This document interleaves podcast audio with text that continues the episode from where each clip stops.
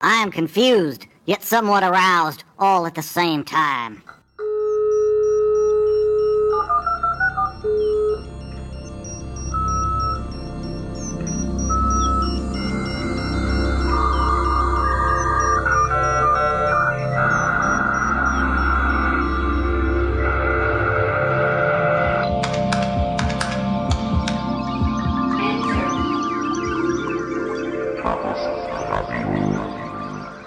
Hallo, hier ist Chaos Radio, Ausgabe Nummer 27 und auch die dritte und letzte Ausgabe vom Linux-Tag 2006 in Wiesbaden.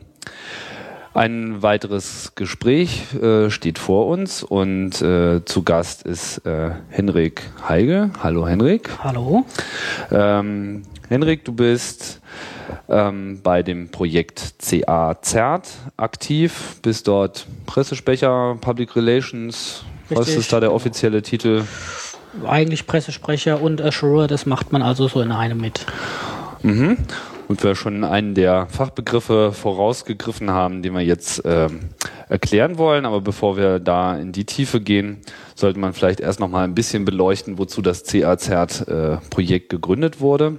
Ich hatte es ja vor einiger Zeit im Chaos Radio Express auch schon selber schon mal äh, angerissen, aber da gibt es auch noch einiges, was man noch weiter hinterfragen ähm, könnte und auch sollte. Deswegen hatte ich äh, dich gefragt, hier nochmals für ein Interview bereitzustehen. Ähm, Kannst du mal kurz äh, ähm, anreißen, was ist äh, CA wo kommt das Projekt her, wann ist es äh, gegründet worden und worum geht's?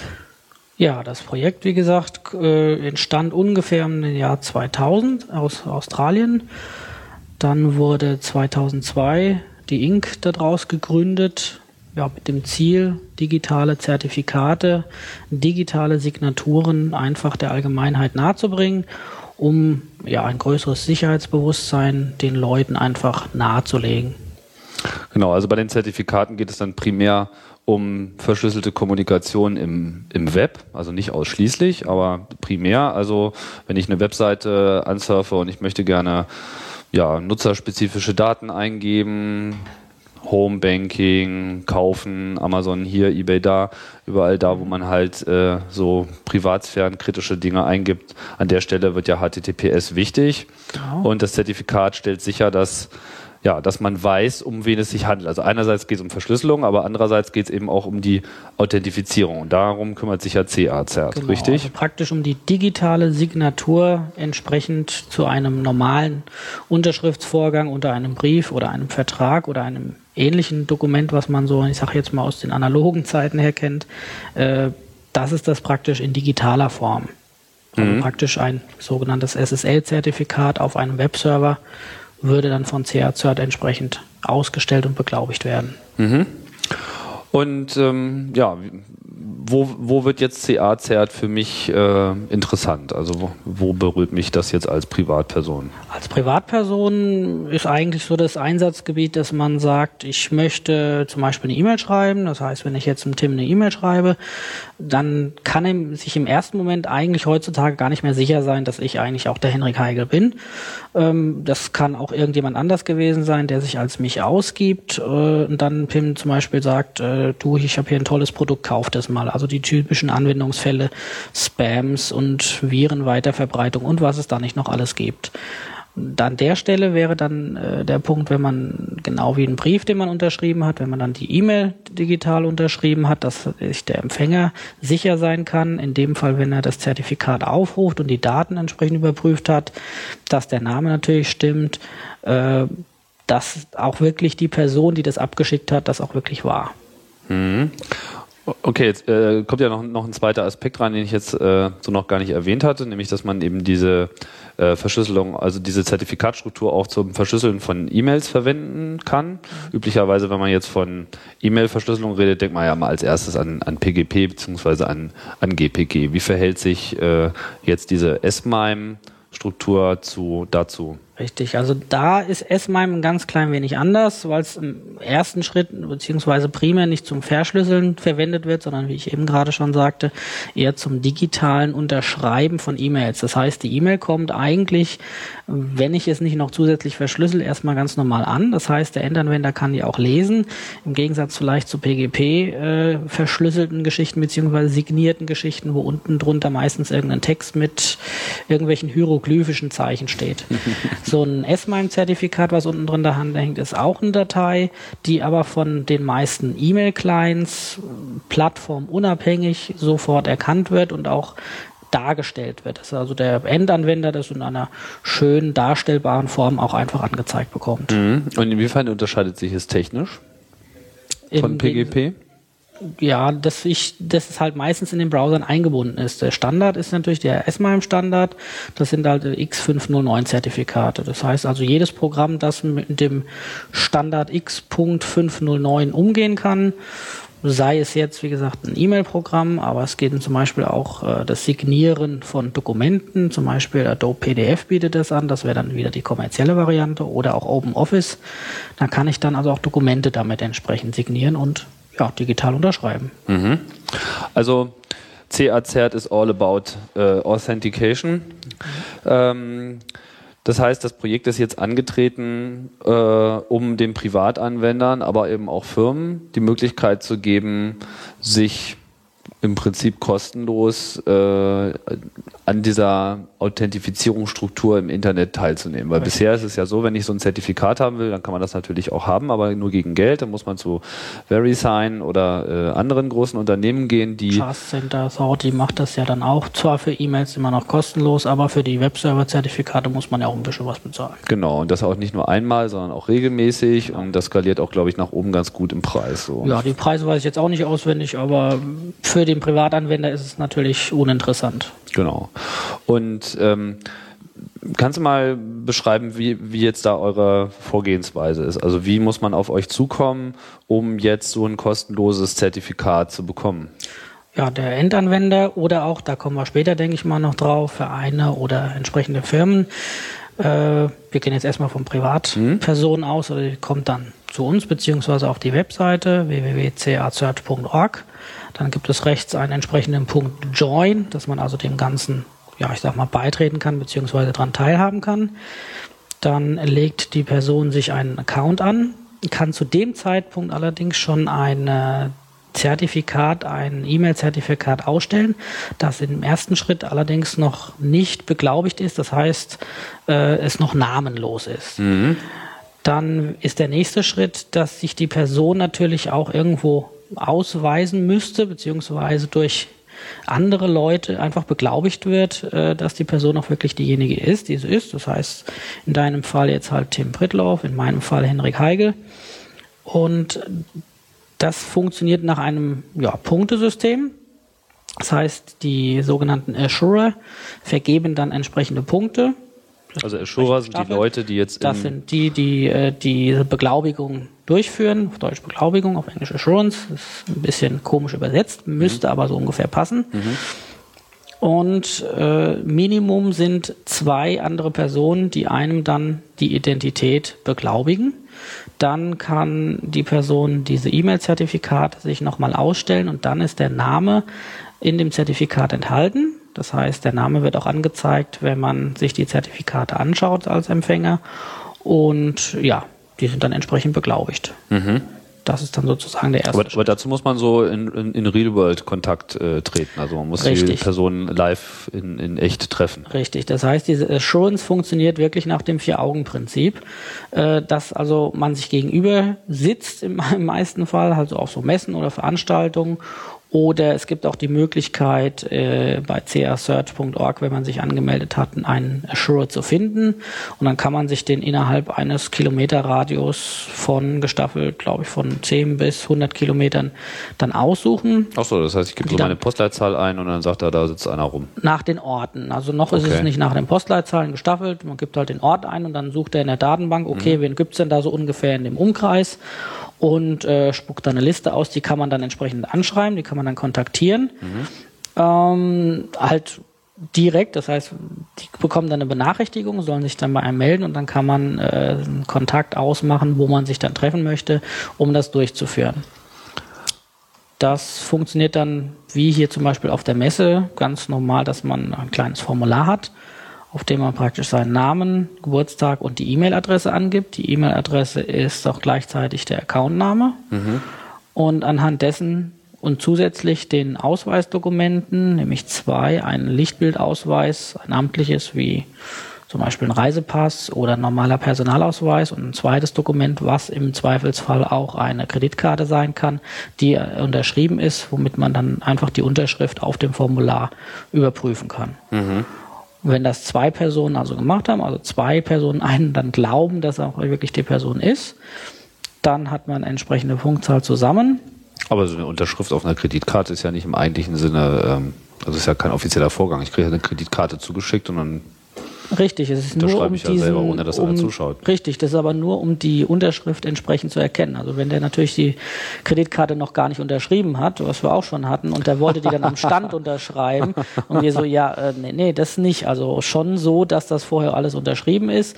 Die Unterschrift auf dem Formular wird also auch am Stand selber durchgeführt. Das heißt also vorher vorgefertigte Formulare inklusive Unterschrift nehmen wir nicht an. Da müssen die Leute dann nochmal im Beisein des Assurers auch unterschreiben. Okay. Das heißt also, oben steht auch dann so ein kleiner Passus auf dem Zettel drauf, auf dem Formular drauf, dass die Angaben alle wahrheitsgemäß sind. Okay, das heißt, ich habe mir jetzt, um es nochmal so zusammenzufassen, als erstes marschiere ich zu der Webseite, dann mache ich mir ein Login. Und als nächstes muss ich dann aber irgendwie erstmal jemanden in Real Life treffen. Also das heißt, ich kümmere mich in irgendeiner Form entweder auf einer Messe oder eben durch Privatkontakt, dass ich zu so einem Assurer hingehe, dann sage ich ihm, hier sind meine Dokumente, da steht drauf, dass ich ich bin und dann habe ich welchen Status, dann bin ich erstmal was, dann bin ich erstmal so einmal erstmal zur Kenntnis genommen worden. Dann ist man zur Kenntnis genommen und sogenannt assured und äh, der Name steht dann in den Zertifikaten drin. Und was kann ich dann mit, und mit diesem Zertifikat kann ich dann zum Beispiel meinen also kann ich mir dann mehrere Zertifikate bereits geben lassen für meine Webserver zum Beispiel oder ist das jetzt nur für E-Mail? Da, mit dem ersten Schritt, wenn das nur zwei Personen gemacht haben, äh, wobei man davon ausgeht, dass die die maximale Punktzahl äh, ausgeben dürfen, äh, ist im ersten Schritt E-Mail-Zertifikate. Wenn man Webserver-Zertifikate ausgibt oder ausgeben möchte, braucht man äh, die nächste Stufe. Das wären dann 100 Punkte, äh, wobei dann halt Minimum drei Azure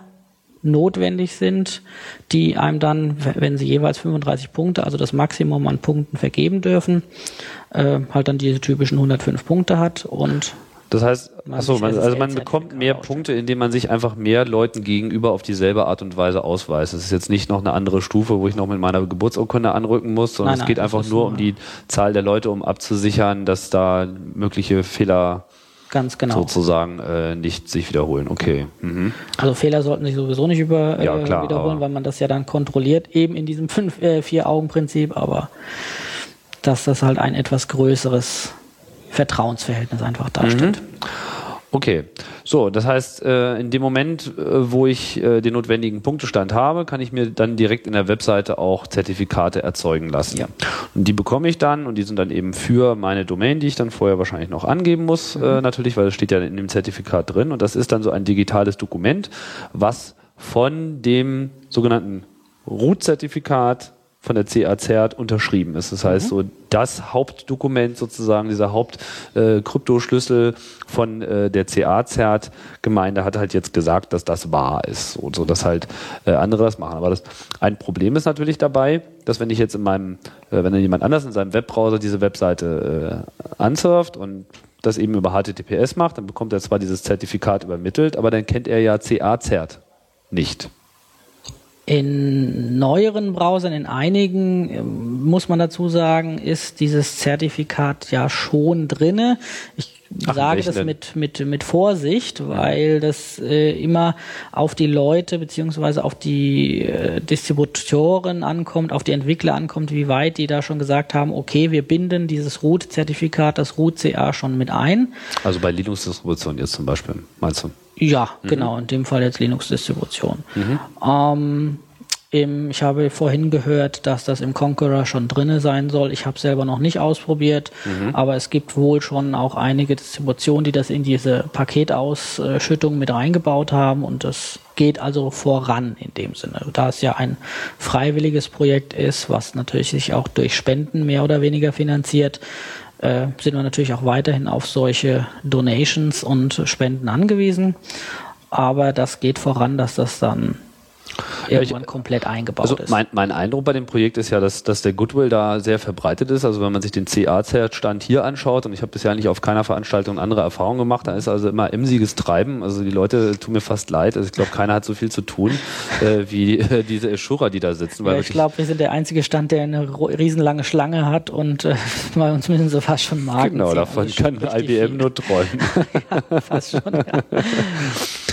Okay, also ähm, halten nochmal fest, man muss sich äh, registrieren, man muss äh, sich so weit assuren lassen, dass man einen bestimmten Punktelevel erreicht hat. Wie weit geht das äh, mit diesen Punkten? Was, äh, was für Karrieren kann man da sozusagen noch erstreben? Wird man dann automatisch irgendwann Assura oder ist das dann nochmal äh, was anderes? Das ist dann sozusagen die nächste Stufe, also das Maximum, was man selber von anderen vergeben bekommen kann, sind halt die 100 Punkte. Mhm. Dann ist man full assured. Mhm. Und hat gleichzeitig sozusagen auch die nächste Stufe erreicht, dass man selber Assurer ist. Das heißt, man könnte ab diesem Zeitpunkt oder man ist ja natürlich auch gewünscht, dass man das tut. Äh, ab diesem Zeitpunkt kann man dann selber andere Leuten ihre Identität beglaubigen. Ah, ich habe jetzt hier gerade mal bei mir geguckt und ich stelle ja. fest, ich habe 120 Punkte. Ja, das wow. heißt, in dem Fall wirst du wahrscheinlich entweder ähm, schon einige Leute selber auch assured haben. Das kann sein. Nee, habe ich nicht. Es kann allerdings auch sein, dass auf Messen äh, gab es mal die Möglichkeit, vor einiger Zeit, du hast ja, glaube ich, das Zertifikat auch schon ein bisschen länger, den Account ein bisschen länger, dass die Leute teilweise auch mehr Punkte vergeben können. Also es gibt dann, um in einem Bereich, in dem es noch keine ja, Assure in dem Sinne gibt oder überhaupt die Präsenz von CA-Cert, gibt es dann die Möglichkeit, temporär sogenannte Super Assure zu ernennen. Das mhm. wird dann von der Organisation entschieden, die dann erstmal äh, diese Assure auch äh, ein bisschen pushen können, ein bisschen streuen können, damit dort ein bisschen höhere Flächendeckung stattfindet. Aber in Deutschland ist das, denke ich mal, sind wir mittlerweile recht flächendeckend. Wie viel Assure würdest du schätzen? Gibt es so? Im Moment gibt es weltweit über 5800 Assure. Mhm. Die zwei letzten Ziffern kann ich jetzt nicht auswendig sagen, weil die sich tagtäglich ändern. Aber ja, klar. Und so in Deutschland weit. in etwa? Ist nicht genau bekannt, aus der Datenbank auch nicht auslesbar. Das wären dann ja, ja wieder so Datenschutzgeschichten. Aber ich persönlich schätze, nachdem ich seit jetzt mittlerweile zwei, fast zwei Jahren äh, selber aktiv auf Messen bin und dort auch Assura produziert habe, würde ich persönlich einfach mal nur schätzen, dass das auf alle Fälle über 1000, 1500, wenn nicht sogar 2000 sind. Aber das ist wirklich eine ganz vage Zahl. Aber auf jeden Aber Fall ein signifikanter Anteil auch des Projektes. Also Deutschland hat hier einen sehr, sehr hohen Anteil auch äh, an Präsenz, an Bekanntheitsgrad äh, und so weiter und so fort. Andere Länder auch, keine Frage, aber Deutschland ist da, denke ich mal, der Vorreiter. Ja, das merkt man ja auch. Also Linux an sich äh, erfreut sich größer äh, Popularität schon seit eh und je. Ja. Und generell natürlich auch Open Source. Das merkt man hier auch auf dem, auf dem Linux-Tag. Allein durch die Zahl der Projekte, die Zahl der Firmen vor allem, die auch in dem Bereich operieren. Und natürlich auch vor allem durch äh, eben so freie Projekte, wo eben Leute sagen, okay, bei der Sache mache ich mit, das ist mhm. prima, das bringt uns halt insgesamt weiter. Mhm. Ja, ähm, jetzt ist es ja auch möglich, als Firma von CA-Cert zu äh, profitieren, wo es ja, ja, bislang eigentlich immer nur den Weg gab, dass man eben über einen kommerziellen Anbieter geht. Äh, gibt es da irgendwelche Einschränkungen? Also gibt es irgendwelche Firmen oder sagen wir mal allgemein Organisationen, die ähm, daran nicht teilhaben können oder ist das generell offen? Da im Moment würde mir nichts einfallen, was dagegen sprechen würde. Es muss halt eine, wie es so schön heißt, ausweisbare Firma in dem Sinne sein, eine Organisation, ein eingetragener gemeinnütziger Verein etc. pp. Da gibt es bei uns dann wieder intern einen sogenannten Organisationsassurer, der das dann mit der entsprechenden Organisation oder der Firma durchgeht, was dann im Einzelnen gebraucht wird, also welche Unterlagen gebraucht werden, weil der Ablauf ist grundsätzlich derselbe wie bei der Privatperson, allerdings werden hier einige Unterlagen mehr von der Firma natürlich gebraucht. Das heißt, nicht jeder kann ja sagen, er ist einfach Geschäftsführer von irgendeiner Firma und am Ende stimmt das nicht. Das mhm. muss also auch notariell äh, beglaubigt werden. Und einige andere Punkte halt einfach. Und da ist der Organisationsassurer zuständig, der das dann mit den Leuten entsprechend durchgeht, mit den Firmen und Organisationen. Und ist man jetzt, ist jetzt ein Organisationsassurer, inwiefern unterscheidet der sich jetzt von einem normalen Assurer? Was ist da anders? Der hat eine entsprechende, ich sage jetzt mal, rechtliche Ausbildung. Das heißt, es ist ein Rechtsberater oder ein Rechtsanwalt oder etwas ähnliches, damit man sich da also schon einen gewissen Standard einfach. Ah, okay, also das, das wendet sich quasi nach wie vor an Freiwillige, aber die, die ohnehin in ihrem Beruf äh, schon richtig, also Notar sind müssen, oder was auch richtig, immer. Richtig, also die müssen schon eine entsprechende rechtliche Ausbildung in dem Sinne haben. Ah ja, was kommt da in Frage? Also Rechtsanwalt, Rechtsanwalt Notar ist klar. Notar, genau. Sonst noch was? Mir würde jetzt so ein Rechtspfleger gibt es doch, glaube ich, ja, auch noch genau, so. Die, sowas, die ne? dürfen das, glaube ich, auch, ja. Okay. So, das heißt, dann kann ich einfach jetzt, denke mal, vor allem für ähm, Zuhörer von Chaos Radio betrifft das natürlich vor allem auch Vereine. Ja. So, wenn ich jetzt allein schon an CCC denke, so die ganzen regionalen Vereine, die natürlich dann im Prinzip auch äh, das benötigen. Auch ccc.de ist ja vor kurzem auf ein CA-Zert äh, ausgewichen. Wo so. wir uns dann natürlich gleich an der Stelle natürlich auch mal offiziell bedanken können dafür, dass CCC natürlich jetzt auch CA-Cert einsetzt. Ist natürlich auch schon eine ganze Masse, die dann jetzt praktisch kommt. Hat das so, hat das irgendwas ausgelöst, dass wir das gemacht haben? Nein, also, ne, okay, nicht weiter. Nur gucken halt. wir mal, was jetzt die, die, Sendung da auslöst. Aber das, äh, auf jeden Fall war das auch ein relativ äh, problemloser Prozess. Man muss dazu sagen, dass natürlich im Club auch viele Schura äh, mit drin sind. Also äh, als, aus, als die Diskussion aufkam, äh, haben sich gleich äh, mehrere Leute auf den Mailinglisten gemeldet und gesagt, ja, hier alles kein Problem. Zu dem Zeitpunkt war mir das noch nicht so klar, dass es jetzt für Organisationen auch so einfach zu machen ist. Aber lange Rede, kurzer Sinn. Es ist halt möglich, auch für Vereine und äh, andere Gruppen einfach hinzugehen und zu sagen, hier, wir sind eine anerkannte rechtliche Entität und jetzt möchten wir gerne das, äh, das Zertifikat haben. Richtig. Und das macht die Sache natürlich auch schon einfacher. Allein schon deshalb, weil natürlich auch so das Betreiben, man könnte ja auch hergehen, und so haben wir es ja auch vorher gemacht, dass man eben seine eigene technische Zertifikatsinstallation sozusagen aufruft und sagt, ich benutze jetzt einfach hier die äh, verfügbare Software. In dem Fall ist das ja äh, OpenSSL, mit der man diese ganzen Zertifikate erzeugen kann. Aber abgesehen davon, dass man natürlich dann auch erstmal sein eigenes Root-Zertifikat in die Welt äh, bringen muss, bevor andere Leute das akzeptieren, hat man natürlich auch diesen ganzen Hassel mit irgendwie privaten Key beschützen und wer macht das und gerade in freiwilligen Projekten ist das ja immer so eine Sache. Ja, und wenn man natürlich selber sein eigenes äh, Root-Zertifikat in dem Sinne ausgibt, äh, dann muss ja die Gegenpartei in dem Sinne dem ja auch wieder glauben und wenn es da keine richtige CA gibt, die dahinter steht, ist das immer so ein bisschen schwierig, auch den Leuten äh, auch klar zu ja, ja, du darfst denen auch glauben, das ist halt auch alles in Ordnung. Hm.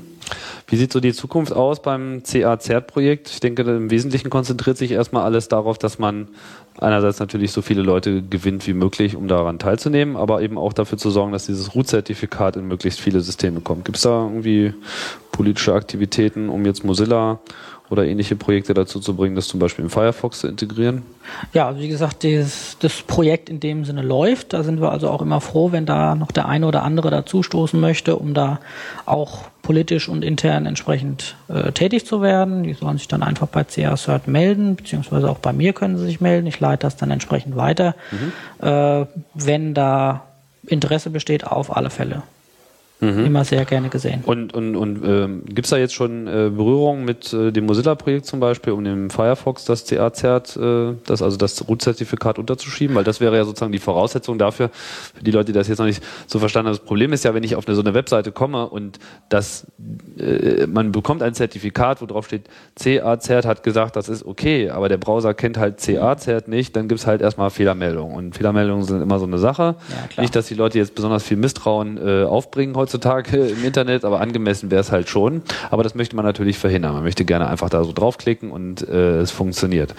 Gibt es da äh, jetzt schon erste Schritte, um das zu erste Schritte auf alle Fälle, die Gespräche mit Netscape, Mozilla und äh, diesen, ich sage jetzt mal freien oder gängigen Browsern sind alle aufgenommen worden. Mhm. Äh, ein entsprechendes Audit findet auch statt, dass das, dass man sich auch gegenüber von Firmen natürlich entsprechend auch ausweisen kann. Ja. Heißt ja immer so schön, man braucht dann immer irgendwie so ein Zettelchen, wo dann draufsteht, ja, das ist auch alles in Ordnung, weil sonst könnte ja eigentlich jeder herkommen und sagen, er ist eine CA und er macht das und er hat halt Ja. 5000 Mitglieder, aber es muss ja auch entsprechend äh, alles sicher gesichert werden. Also Audit, Audit heißt, dass jetzt sozusagen äh, extern die interne Struktur, die Organisationsstruktur von CAZ analysiert wird. Richtig, genau. Und das findet gerade statt. Das ist sozusagen jetzt gerade in der Mache, das findet die ganze Zeit schon statt und ja, das und, ist halt und wo ist der? eine Frage. Und wo ist der geheime Schlüssel von äh, dem Root-Zertifikat? In welchem Tresor lagert der? der wird in irgendeinem äh, australischen Tresor lagern, Aha. wo dort der Sitz ist. Und der ist da ganz sicher. Der ist da sicher.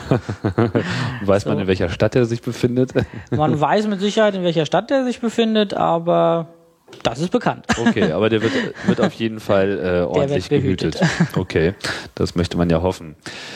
Ja, ähm, vielleicht nochmal, sollten wir nochmal ein paar Verweise ins äh, Internet geben. Also die äh, Homepage von CACERT ist cacert.org und es gibt auch ein, ein Wiki unter wiki.cacert.org für viele Fragen und es gibt auch einen Blog für aktuelle News. Da passiert äh, das ein oder andere. Und wenn ihr halt äh, Lust habt, selber auch äh, eure Dienste über HTTPS anzubieten im Web oder eben auch S-MIME für die Verschlüsselung zu verwenden, dann könnt ihr halt dort euch ja selber einen Account machen. Und bei Fragen natürlich auch in den Kontakt treten mit den Leuten. Und vielleicht habt ihr auch Lust, als Ashura da tätig zu werden in den einzelnen Regionen, wo es vielleicht noch eine Lücke gibt. Es gibt mit Sicherheit noch weiße Flecken. Ich denke, es ja. kann auch nicht schaden, äh, so viele Leute zu haben wie äh, irgendwie möglich. Dann, ähm, ja, dann wisst ihr jetzt, wo ihr hingehen müsst. Ja, haben wir noch irgendwas vergessen? Ah ja, wir haben was vergessen. Du hast nämlich vorhin noch erwähnt, dass man ähm, die Zertifikate auch zum Code-Signing verwenden kann. Also man kann auch seinen Code in dem Sinne, genauso wie man Dokumente unterschreiben kann, kann man natürlich auch seinen eigenen Code so weit unterschreiben, dass, weil der Code ja auch in dem Sinne ja auch ein bisschen urheberrechtsverbindlich äh, immer so schön ist, dass man einfach sagen kann, okay, der ist digital unterschrieben und das hat alles seine Richtigkeit. Da würde mir jetzt so als Anwendung äh, einfallen Firefox-Plugins. Die haben ja diese Installationsroutine von Firefox-Plugins bietet ja auch die Möglichkeit, den Code zu signieren. Greift Soll- das dort? sollte funktionieren. Ich selber bin kein Programmierer, insofern müsste ich an der Stelle passen, wie das jetzt also technisch alles stattfindet, aber es sollte ganz normal funktionieren. Ja, nur so als Beispiel, wo Ja. ich jetzt konkret ja, gesehen habe, wo Signing äh, in dem Sinne verwendet wird. Genau. Also in dem Moment, wo man Da auch kriegt man das, ja auch angezeigt, immer ist äh, unterschrieben oder ist nicht unterschrieben. Also da sollte das funktionieren. Genau. Ja, da wird es auch wirklich interessant, auch jetzt für, sagen wir mal, unabhängige Softwareentwickler, die halt sicherstellen wollen, dass ihre Kunden nicht halt irgendwas machen, dann kann man das eben Ja. auch gleich so in die Software-Update-Mechanismen mit einbauen. Prima, super. Dann äh, bedanke ich mich, Henrik, bei dir Danke. für das Interview und äh, das war Chaos Radio Express, Ausgabe 27.